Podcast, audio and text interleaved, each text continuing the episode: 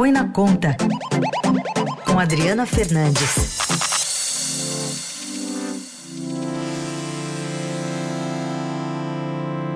Sim, a gente fala de economia na segunda-feira de carnaval. Oi, Adri, bom dia. Bom dia, Raíssen. Bom dia, ouvintes. Bom, a gente fala de economia, mas com os olhos voltados ainda para aquele anúncio, né, Adri, do salário mínimo, que vai passar Sim. a ser de R$ 1.320 a partir de 1 de maio. Como é que estão essas contas aí para as prefeituras, por exemplo? Pois é, a gente pensa que as, as, algumas medidas têm impacto também em outros governos, né? E não só no governo federal, foi o governo que anunciou é, que vai aumentar em mais 18 reais o valor do salário mínimo, enviar uma medida provisória ao Congresso Nacional, mas isso tem impacto também nos caixas da prefeitura. Essa conta, segundo cálculos da Confederação Nacional dos municípios é de 4 bilhões e 800 milhões de reais em 2023, levando em conta um, salário mínimo de 1.302 até o final de abril e 1.320 a partir de maio, 1 de maio, como prometeu o presidente Luiz Inácio Lula da Silva. As prefeituras mais pobres, é, que têm é, servidores, é funcionários né, com até um e meio salário mínimo é que são as mais é, que, so, que vão sofrer mais esse impacto, é, segundo fez o alerta o presidente da Confederação Nacional dos Municípios, Paulo Zilkowski. É, a partir daí, o que, que uh, os municípios podem fazer? Vão reivindicar algo para o governo federal? Não, os municípios eles vão tentar, eles vão ter que fazer esse ajuste nas contas, né, para poder dar esse ajuste. Mas há, mas há um ponto porque nesse caso há uma nesse até um salário e meio a vinculação, né? Então tem que ao salário mínimo são servidores que têm esse essa vinculação e tem que dar esse esse aumento.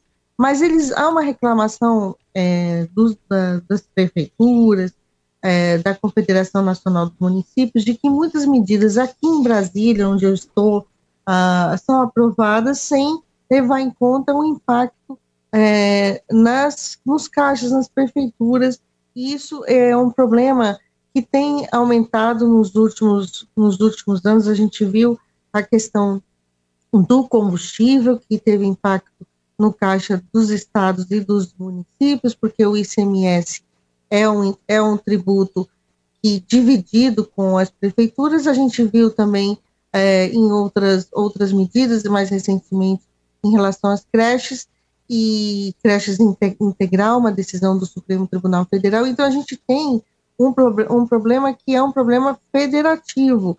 É, o Congresso tem que aprovar, o governo tem que aprovar medidas, mas há de se pensar também em como, ah, como fazer é, para ampliar essas políticas públicas.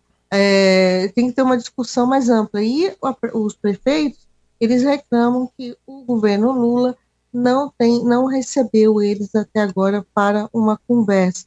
É, lembro que Lula já conversou com os governadores, já teve uma reunião em Brasília é, há duas semanas atrás, mas no caso das prefeituras não houve ainda esse diálogo e é isso que os prefeitos estão cobrando é, do presidente Lula. Vamos lembrar que é nas localidades, é nos municípios que moram os cidadãos, os cidadãos e é uh, onde, eles, as políticas públicas uh, são de fato sentidas, escola, iluminação, segurança, então é preciso uh, ter um diálogo federativo uhum. maior no Brasil. Eu, como repórter e de economia, colunista de economia, acho que esse é um dos temas mais importantes para os próximos é, anos, principalmente porque estamos discutindo a reforma tributária que vai é, refazer né, esse pacto uh, federativo uh, do ponto de vista dos impostos.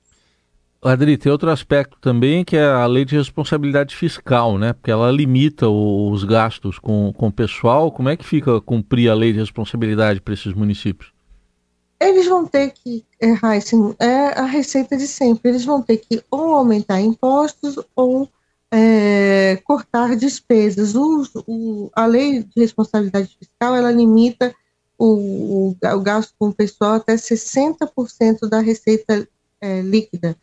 é, dos estados, dos, dos, das prefeitos, dos prefeitos, então das prefeituras, dos municípios. Então, se você estiver chegando perto, é, vai ter que se fazer fazer esse ajuste porque o valor do salário mínimo ele tem que ser obedecido. Eu lembro que no que esse até obedecer tem muita prefeitura que há muito tempo não não não, não, não estava é, fazendo o, essa seguindo a lei, né, aumentando. Até isso a gente vê aqui no Brasil. Esse foi um problema que foi sendo corrigido, ah, segundo a Confederação Nacional dos Municípios, cerca de 95% eh, por cento das prefeituras seguem de fato a legislação em relação ao salário mínimo. Você vê que a gente tem problemas muito, muito grandes, é, até mesmo para o cumprimento da, da legislação. A Constituição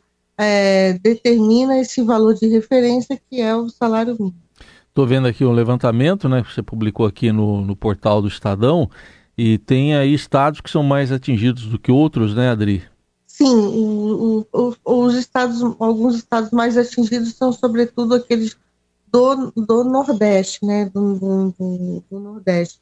É, agora, Heisen, é, você vê que tem muita, tem, gente, o governo anunciou é, várias medidas recentemente, foi o aumento do salário mínimo, foi o aumento é, da, da faixa de correção da tabela do, do imposto de renda, e na sexta-feira, justamente quando eu estava de folga, uma discussão sobre o, o aumento do reajuste do salário dos servidores, e esse é, prevendo a mesma cerca de 8% de reajuste linear é, para todos os servidores federais.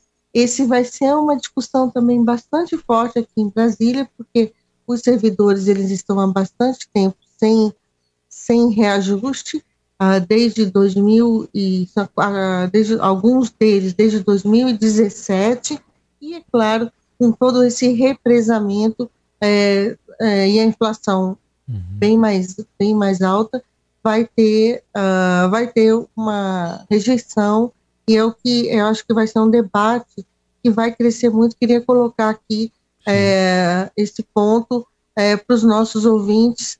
É, no tema econômico, sei que estamos aqui no, no carnaval, uhum. mas, tudo, mas, é, mas é, é importante é, ter atenção à questão das políticas públicas. A gente está vendo aí em São Paulo toda, todo o problema das chuvas, e esse problema das chuvas acontece todo ano e o que a gente precisa é de planejamento, a gente precisa de recursos bem, bem colocados, bem planejados ao longo do, do ano e é, para que a gente para prevenção mesmo e, e, tudo isso é o que eu falo a, as políticas públicas têm que estar arrumadas é, para a gente poder é, não ver situações como essa, estar tá prevenido e, e, e também com uma ação rápida.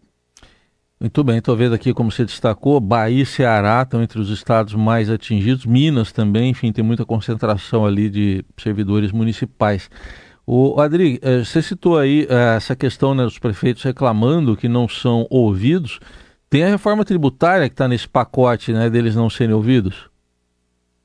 Tem a reforma tributária, a, sobretudo a reforma, a primeira reforma, é, a primeira etapa da reforma são os tributos que incidem sobre o consumo. No caso dos municípios, é o ISS e no caso dos estados, ICMS, no caso do no governo federal, o PIS e COFINS, e também o IPI. Esses todos eles podem se juntar num tributo só ou em dois, um, do um tributo para substituir os tributos os impostos federais, ou e um outro, um segundo grupo de o IBS, o Imposto sobre Bens, uh, de bens, bens, bens e Serviços, e, e unir o, o, ISS e o ICMS. Só que o, as, os municípios, principalmente as grandes capitais, eles são contra e são uma força uh, de resistência à reforma tributária. A gente viu recentemente o, o prefeito do Rio de Janeiro, é, Eduardo Paes, atacando diretamente o secretário extraordinário de reforma tributária, Bernardo Api, Bernardo que fez uma, uma apresentação ah, sobre a proposta aqui em Brasília e o Eduardo Paes chamou ele de autoritário. Você vê que o ambiente já começa a escalar um pouco, embora o governo ah, tenha é, é, convicção, está tá esperançoso de que a reforma poderá ser aprovada ainda no primeiro uh, semestre deste ano. Vamos ver, vamos, depois do carnaval, que a banda começa a tocar aqui em Brasília, vamos ver como é que acontece. Muito bem, tá aí. Adriana Fernandes com a gente, no Põe na Conta, sempre falando de economia. E quarta-feira de volta aqui ao Jornal Dourado. Obrigado, Adri. Até quarta. Até quarta, Raíssa.